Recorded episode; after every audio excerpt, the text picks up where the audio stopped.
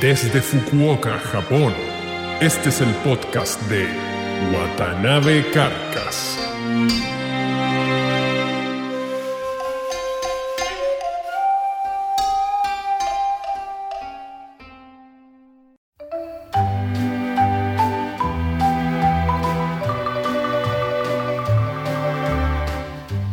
Hola amigos, bienvenidos al episodio número 21 del podcast de Watanabe Carcas. Al igual que la semana anterior, el podcast de hoy va a estar dedicado a comentar los hechos ocurridos en el terremoto del día 11 de marzo recién pasado. Al igual que los podcasts anteriores, eh, la duración de este capítulo va a ser bastante menor y va a estar centrada en un comentario que tiene que ver eh, principalmente con la información que ha sido vertida, bueno, o la información que se está extrayendo a partir de de hecho. Hasta el momento lo único objetivo que se podría hablar es que, bueno, como ya bien dije antes, el día 11 de marzo del año 2011, a las 2.46 hora local de Japón, un terremoto en la escala 9 azotó el norte de Japón, específicamente la zona de Sendai. De ahí hasta la fecha todo lo que ha surgido en términos de información, eh, ¿de qué forma se podría hablar? A ver, eh, hablemoslo directamente, de una forma bastante sencilla. Eh, es bastante criticable la forma en que los medios, sobre todo los medios internacionales, han llevado la noticia hasta todas las casas, hasta todas vuestras casas. Personalmente yo he seguido bastante, con bastante interés lo que ha ocurrido, bueno, porque vivo acá obviamente, ¿no? Es el, el principal impulsor de hacer este podcast, ¿no? Pero yo diría que dentro de, digámosle, vertientes o líneas que han seguido la información, se podría hablar de dos tipos de información. Una relacionada con lo acontecido con los reactores nucleares y la otra con el drama humano que se ha vivido y todo lo asociado al terremoto y el, tsunami. Cuando yo quería hablar de esta crítica en la forma en que los medios internacionales están manejando la opinión, me quiero basar fundamentalmente en la sobreexposición y la exageración, muchas veces tergiversación de la información eh, con fines, yo no sé si de venta en realidad, pero hay que ser bastante objetivo en este sentido porque las noticias pertenecen a canales de televisión, la mayoría de los canales de, televisión son empresas privadas y como en toda empresa privada necesitan lucrar porque necesitan generar ingresos. Esa es la única forma que se van a mantener. Es una empresa, es un negocio en el fondo. Y como tal ellos tienen que vender ese servicio. Y para vender una cosa de cualquier índole hay que hacerla más atractiva, ¿no? El problema es que cuando esta atracción se centra en el drama que se está viviendo a partir de una terrible realidad como la, como la fue y ha estado siendo todo lo asociado al terremoto y el tsunami, eh, entramos en un terreno que es bastante más cuestionable. ¿A qué voy? Mucha gente que a todo esto voy, estoy extremadamente agradecido, incluso emocionado por la cantidad de mails, mensajes. El podcast no ha parado de, recibir mail desde el día 11, donde la gente me brinda su apoyo, su saludo a la distancia, más preguntas, se quiere informar, su preocupación a través de mi persona, lo cual, insisto, ha sido bastante emocionante. Pero también mucho de la consulta que llegan a través del podcast son a través, a raíz de la información que se está llegando, que están recibiendo estas personas. ¿Por qué? Personalmente he estado siguiendo bien de cerca eh, y diariamente lo que los medios, por lo menos los medios chilenos, también revisando algunos medios europeos y medios norteamericanos, están informando a raíz de lo eh, relacionado con los reactores nucleares. Y el tema es que pareciera que si, uno lee las noticias tal cual como son publicadas, pareciera que aquí es un Chernobyl en estos momentos, que hay un, pareciera que hubiera una lluvia radioactiva, que está todo contaminado, que los niveles de radiación son intolerables y que prácticamente la gente va a crecer un, les va a crecer un tercer brazo y van a empezar a mutar en cualquier momento. O sea, si uno lee las noticias tal cual como están puestas, uno se lleva esa impresión. Entonces, claro, si uno empieza a analizar la forma en que están dichas las noticias, no, no el contenido en sí, sino la forma en que está expresada es bastante sensacionalista. Los números dejan bastante que, desear. Yo personalmente me he estado informando a través de las noticias japonesas y en especial a través de NHK, que es el canal estatal, y no es que esté controlado por el Estado, no es que la noticia esté, se le esté bajando el perfil, lo que pasa es que está siendo eh, dada de una forma mucho más objetiva de la que uno podría esperar de otras fuentes. En algunos medios nacionales chilenos, eh, la semana pasada leí que, por, ejemplo, números. En torno a los reactores nucleares se habla de un radio de evacuación de 50 kilómetros y 600.000 personas desplazadas, evacuadas siendo que el número es, de, es un radio de 20 kilómetros y son 600 personas. De 600 a 600 mil es una diferencia bastante abismal. Los medios nacionales hablan de muertos en accidentes del reactor. Hasta el momento no ha muerto absolutamente nadie por las explosiones del reactor nuclear. Y el reactor nuclear, la manera en que se cuenta, pareciera que lo que está explotando o está a punto de explotar son los núcleos del reactor y lo que están explotando son instalaciones asociadas a las plantas generadoras de energía eléctrica que están basadas en este reactor nuclear. Han habido desechos radioactivos, se ha producido filtración al ambiente, pero en ningún, en ningún caso son en dosis letales. Mm. Entonces, los medios lo muestran de una manera que, insisto, pareciera que uno le va a empezar a salir una cola de lagartijo en cualquier momento por las mutaciones, porque se habla de niveles de radiación sobre lo normal. Y no sé, mira, yo personalmente no tengo idea, o sea, sé que se mide la escala de radiación en microsievert, pero imaginemos, yo no tengo idea, esto es un número al ejemplo, pero es para plantear una, una idea. Imagínense que ustedes, que qué sé yo, si el número de radiación por día normal es de 20 microsievert o 20 algo. Basta con que sea 21 para que sea sobre lo normal, ¿no? es, lógico, o sea, por una cosa técnica, o sea, 20 es normal, 21 está por sobre lo normal. Pero la diferencia entre 20 y 21 no va a ser una diferencia letal y no va a ser una diferencia que va a producir daño a la salud en forma, ni, siquiera a largo plazo. Entonces, en plantear la noticia de esa forma, para hacerla más sensacionalista, para hacer que venda, o sea, yo no dejo de, yo, yo, no he dejado de leer en la prensa nacional, viendo en internet, cómo se habla de la comida contaminada, de los evacuados, de, por ejemplo, hoy día estaba viendo en un medio que los periodistas que estuvieron cubriendo la zona van, a ser chequeados por, por los institutos de salud pública para ver si tienen efectos de la radiación. O sea, lo que pasa es que se está reportando en base a objetividades, en base a hechos. Ahora, pero el cómo se interpretan esos hechos es el tema. O sea, que el gobierno, por ejemplo, japonés, vaya a realizar pruebas de radiación en torno a los reactores nucleares, es algo completamente lógico. O sea, tengo un accidente nuclear, tengo filtraciones nucleares. El gobierno, o sea, ¿qué clase de gobierno no implementaría una medida así de forma preventiva? O sea, no sé si me entienden, o sea, se está magnificando procedimientos que desde mi perspectiva y desde mucha gente acá, no solamente Watanabe Carcas, sino mucha gente entre mis conocidos, entre mis amigos nipones, se está magnificando muchos procedimientos que en la realidad son completamente lógicos y que los debería hacer cualquier institución o cualquier organismo el cual se, se viera enfrentado a las situaciones que, que se ha, tenido que ver enfrentado, ¿no? El problema es que la noticia, como insisto, como se está contando afuera, es bastante, está bastante magnificada.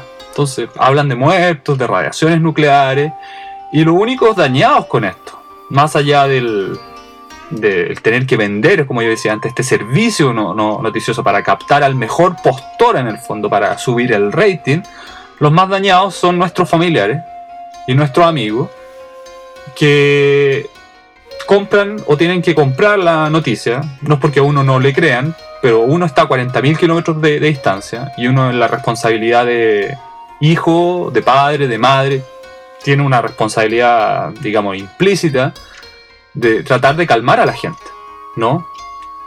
Entonces yo evidentemente bueno, si yo, estuviera completamente contaminado aquí, tuviéramos que estar con mascarilla, incluso en, la casa, eh, probablemente yo a mis padres les, contaría otra cosa, les diría que el, perfil es mucho más bajo, que aquí no ha pasado nada y todo eso. Pero en la realidad misma, he tenido que estar diciendo a mis padres que no, que en realidad no ha, pasado nada. Y no es por un deber moral, es que simplemente aquí en Fukuoka no ha pasado nada. Incluso cercano a la, a, la zona, tampoco ha pasado mucho en términos del reactor nuclear, insisto. El reactor nuclear está completamente dañado eh, en una escala internacional de, emergencia de estos reactores nucleares del 1 al 7. En este momento los reactores están en escala 5 está muy crítico. Pero no es que en estos momentos, en cualquier segundo, vaya a haber un, hongo atómico. O insisto que esto va a ser un Chernobyl y que van, van a morir miles de personas a raíz de los reactores nucleares. Insisto, hasta el momento no ha muerto nadie. Han habido accidentes, han habido accidentes serios, pero no han sido accidentes serios en que los núcleos del reactor se han visto comprometidos.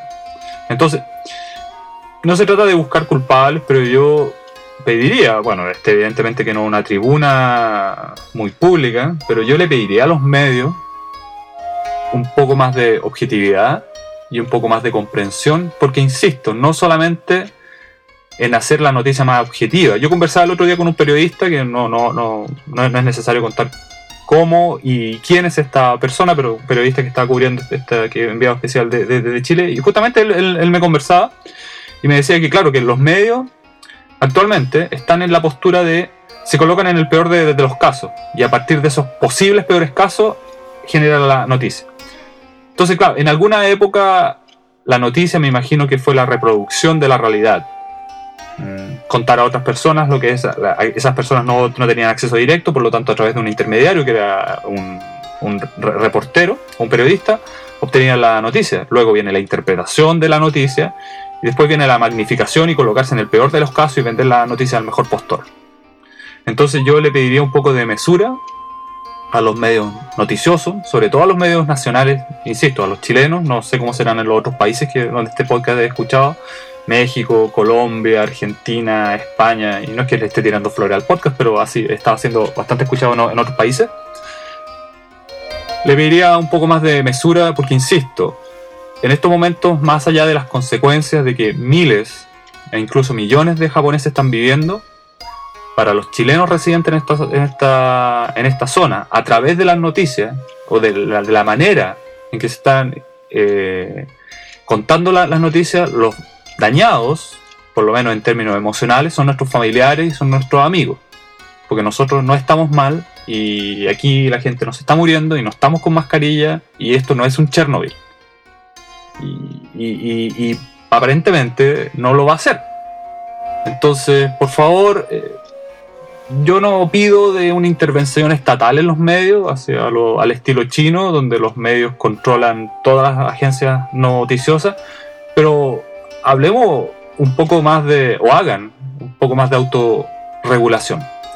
Los medios nipones, por lo menos, en términos noticiosos, han sido bastante mesurados y bastante objetivos en entregar las cifras.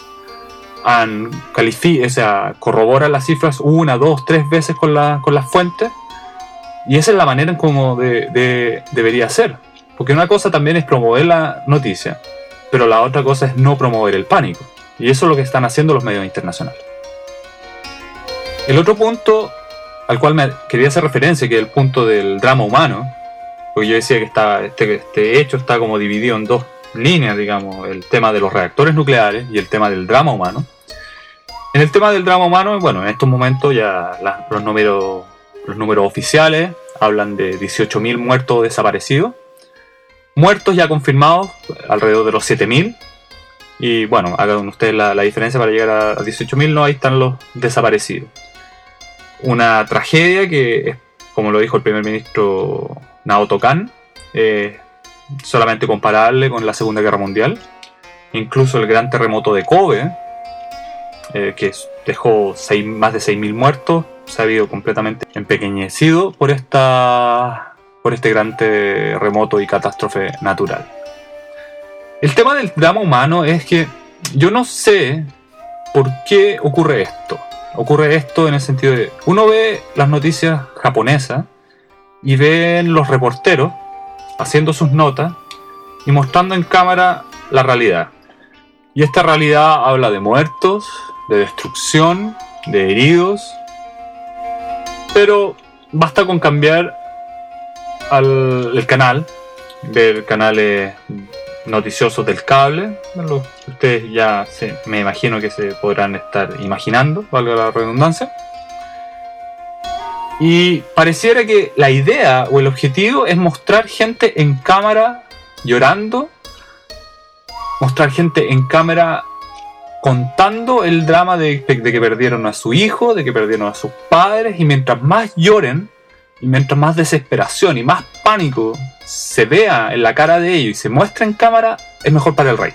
Yo no estoy diciendo que no lo hagan, pero yo, yo hago este contraste porque realmente yo veo las noticias japonesas y son de un perfil completamente diferente a las noticias internacionales. Ah, entonces, esta cosa de hacer un negocio o hacer un, una, un trampolín del rating esta cosa que, se, claro, se le, se le llama noticia o se le llama mostrar la realidad en cámara, en el fondo, insisto, es un trampolín para el rating, es un trampolín para vender estos servicios informativos. Entonces, ¿dónde está la mesura? ¿Dónde está la objetividad? Yo no sé si esto tiene que ver con un tema de profesionalismo o de formación. Yo no sé con qué tiene que ver, pero como un simple espectador, con una persona relacionada con el medio, con el mundo de la comunicación, o sea, y no es que me quiera tirar flores, pero, o sea, no tengo un doctorado en diseño en comunicación visual porque me lo encontré en un paquete de cornflakes, ¿no? Entonces, me imagino que deben haber mecanismos o alguna manera de regular esta cosa en términos mucho más éticos y en términos mucho más profesionales, donde se muestre la realidad, pero no se haga abuso de esta. No se abuse de la realidad en términos de lograr un, objetivos que tienen que ver con vender un producto. Y este producto es la información. Entonces mostrar, mientras más llore la gente en cámara, mientras más desgarradores sean los comentarios, eh, mientras los cadáveres sean mostrados en cámara, mientras se muestre la gente reconociendo a sus familiares ahí muertos en cámara y estén llorando y estén arrodillados frente al lado del cadáver y preguntándose el por qué la naturaleza no hizo esto, o sea, eso ya es obsceno, eso es realmente una pornografía no, noticiosa. Entonces, principalmente yo creo, y en esto es lo que quería hacer en este podcast, quería ocupar esta tribuna pública, si se quiere llamar de alguna forma, y hacer esta crítica. Y al mismo tiempo dejar o insistir a, a la gente que me conoce, a mis amigos, en especial a mi familia, que lo que está apareciendo o lo que ha aparecido en estos momentos en los medios está completamente exagerado. Insisto, la realidad es bastante única, eh, es bastante objetiva, 18.000 desaparecidos o muertos, devastación total, pero la forma en que se está explotando esto, ese es el conflicto que se está generando, sobre todo en el tema de los reactores nucleares. Ahora, como. No como crítica ya, pero relacionado con este tema. Y, es como el gran punto que ha comentado la, la, prensa, sobre todo la, la, prensa internacional. Que en este caso sí, digamos, han sido bastante. Yo no sé si objetivos, pero lo han presentado de una manera bastante positiva. Es el ejemplo de conducta cívica que han mostrado los japoneses y de la manera en que se están sobreponiendo y la manera en que, han sobrellevado estos hechos.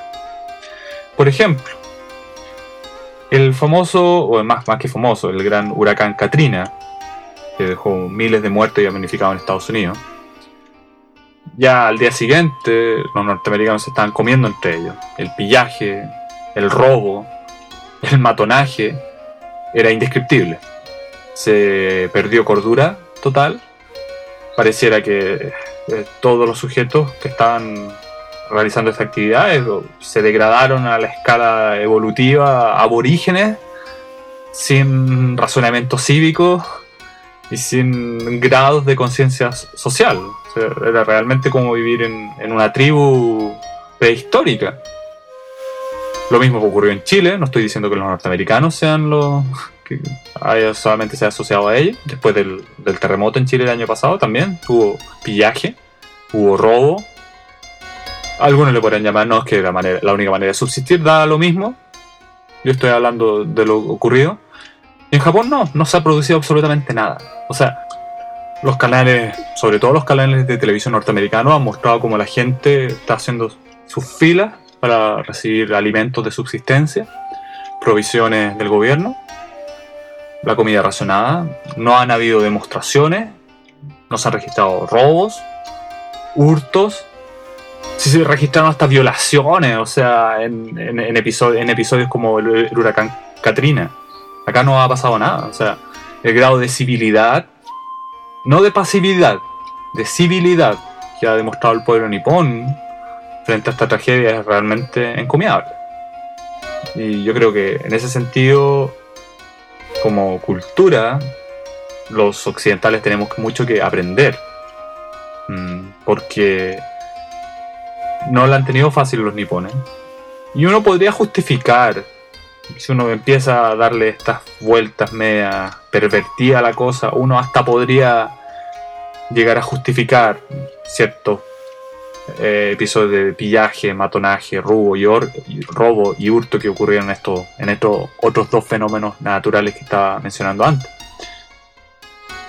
Pero así todo en Japón no ha ocurrido esto. Entonces es bastante interesante para que se hagan una idea. En Japón es un tipo de, de sociedad donde si uno se le pierde la billetera, hay una gran posibilidad, yo diría que un 90, 95% de probabilidades que la billetera eh, esté, si uno se dirige a la comisaría más cerca o a la estación de policía más cerca, esté la billetera ahí, con todos los datos, con todo el dinero, esté ahí. Yo diría que incluso un 99% de probabilidad.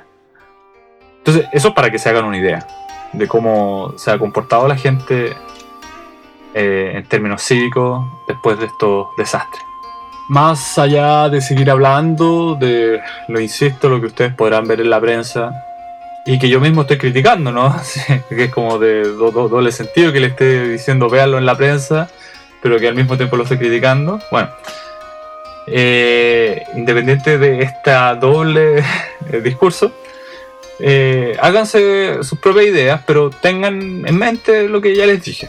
Que hay una cosa que hay que restarle bastante hay que sacarle una parte, digamos, a lo que se está informando, porque no está siendo reporteado de la mejor forma, diría yo.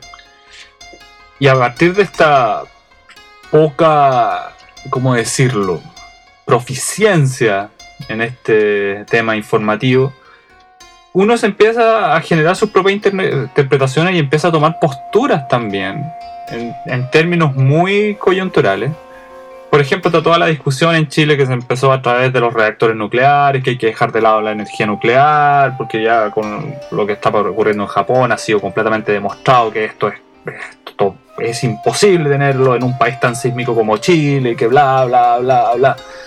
Pero la discusión está bastante... Está bastante, ¿cómo decirlo? A ver, el tema es el siguiente, los reactores nucleares no fallaron por el terremoto en sí. Aquí no. Porque eh, los puntos es que mucha gente va a morir por este tema de los reactores nucleares. En este momento no ha muerto nadie. A partir de los accidentes nucleares que, está viviendo Japón. Hay solamente heridos que, insisto, son asociados a daños de las instalaciones de los reactores nucleares. Entonces todavía tema de la naturaleza dañina de esta energía es bastante difícil de discutir como para llegar y borrar de, cajón como muchos diputados y senadores, los que siempre aparecen en, la portada no, noticiosa y que son los, llamémosle la farándula parlamentaria, ¿no? Están tratando de ganar portadas y hablando con un conocimiento que no está basado más allá de simple datos que entrega Wikipedia, ¿no? Entonces, el tema de los reactores nucleares, los reactores nucleares fallaron no por el, por el terremoto en sí, si los reactores están fabricados para soportar terremotos de magnitud tipo 11. Si el problema fueron los tsunamis asociados a los reactores. Y los tsunamis asociados a los reactores dañaron las instalaciones o los sistemas que tienen que ver con la energía de emergencia. Y esa energía de emergencia está asociada porque en casos de una magnitud telúrica como la que los reactores vivieron, los reactores se apagan automáticamente. O la fuente de energía se apaga automáticamente y empiezan a funcionar los reactores de emergencia. Los reactores de emergencia fueron dañados por el tsunami, lo que impidió que los sistemas de refrigeración funcionaran. Y al no tener sistemas de refrigeración, el nombre lo dice, la temperatura sube y se produce la catástrofe que, se produjo, que las barras de control, que son las que se tienen que insertar al núcleo para prevenir la reacción en cadena, no se pudieron, fueron fundidas por la extrema temperatura de los reactores nucleares, por lo tanto ha sido difícil controlar la reacción nuclear de los reactores. Pero insisto, hasta el momento los reactores, los núcleos de los reactores no fueron dañados por el terremoto. No ha muerto gente por esto. Entonces el tema de la discusión, si se, adopta desde una forma farandulera, desde una forma poco, poco objetiva, sí, que salga la gente a las calles y decir no, que Chile opta por una energía nuclear, por una energía más limpia, porque a partir de lo que vivió Japón, o sea, es como una consecuencia lógica, no habría que adoptar la energía nuclear, es una discusión ridícula. Insisto, el tema pasa por, otra cosa.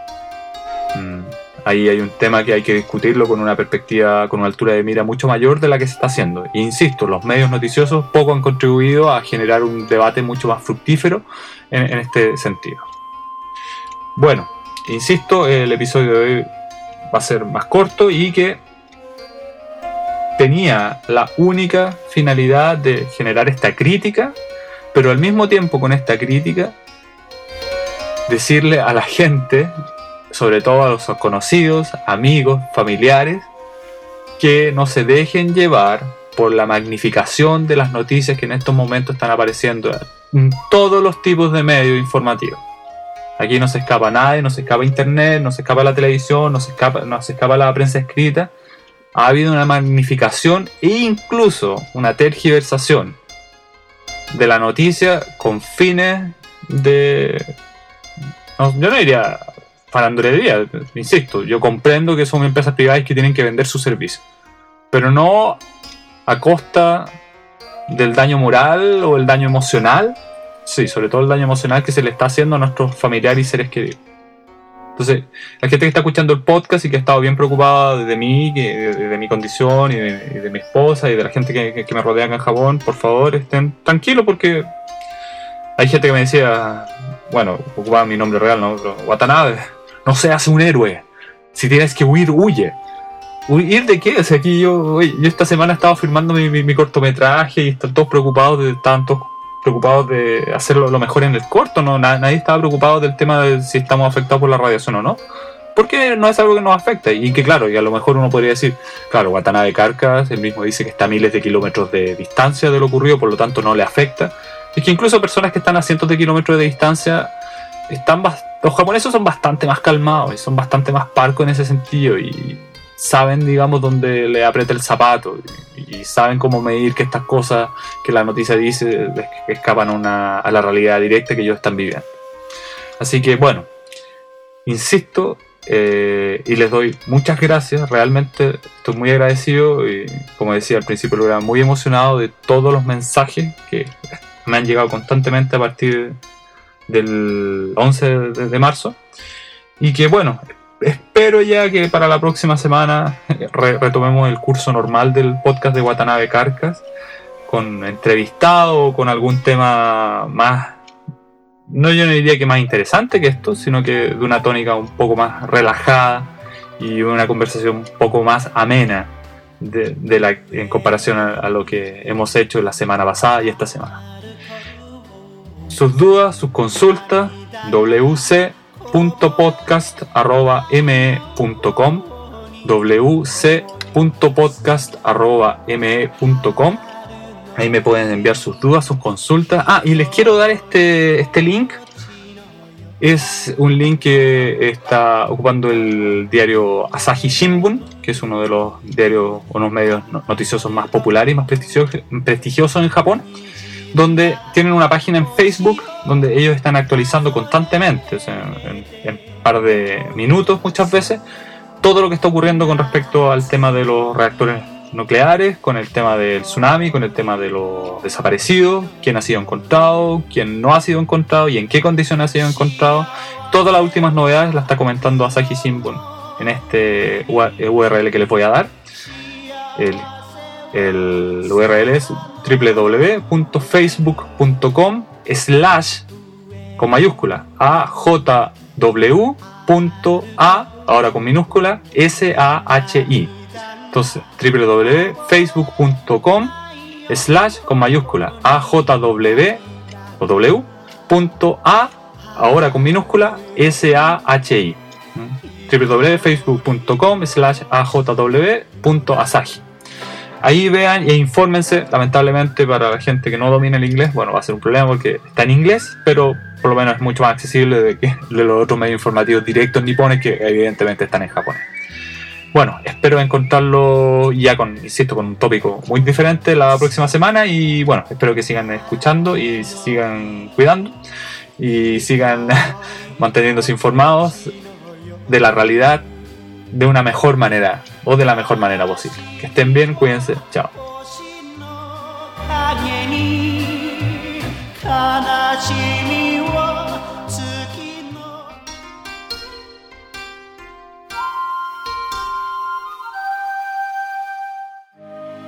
Desde Fukuoka, Japón, este fue el podcast de Watanabe Carcas.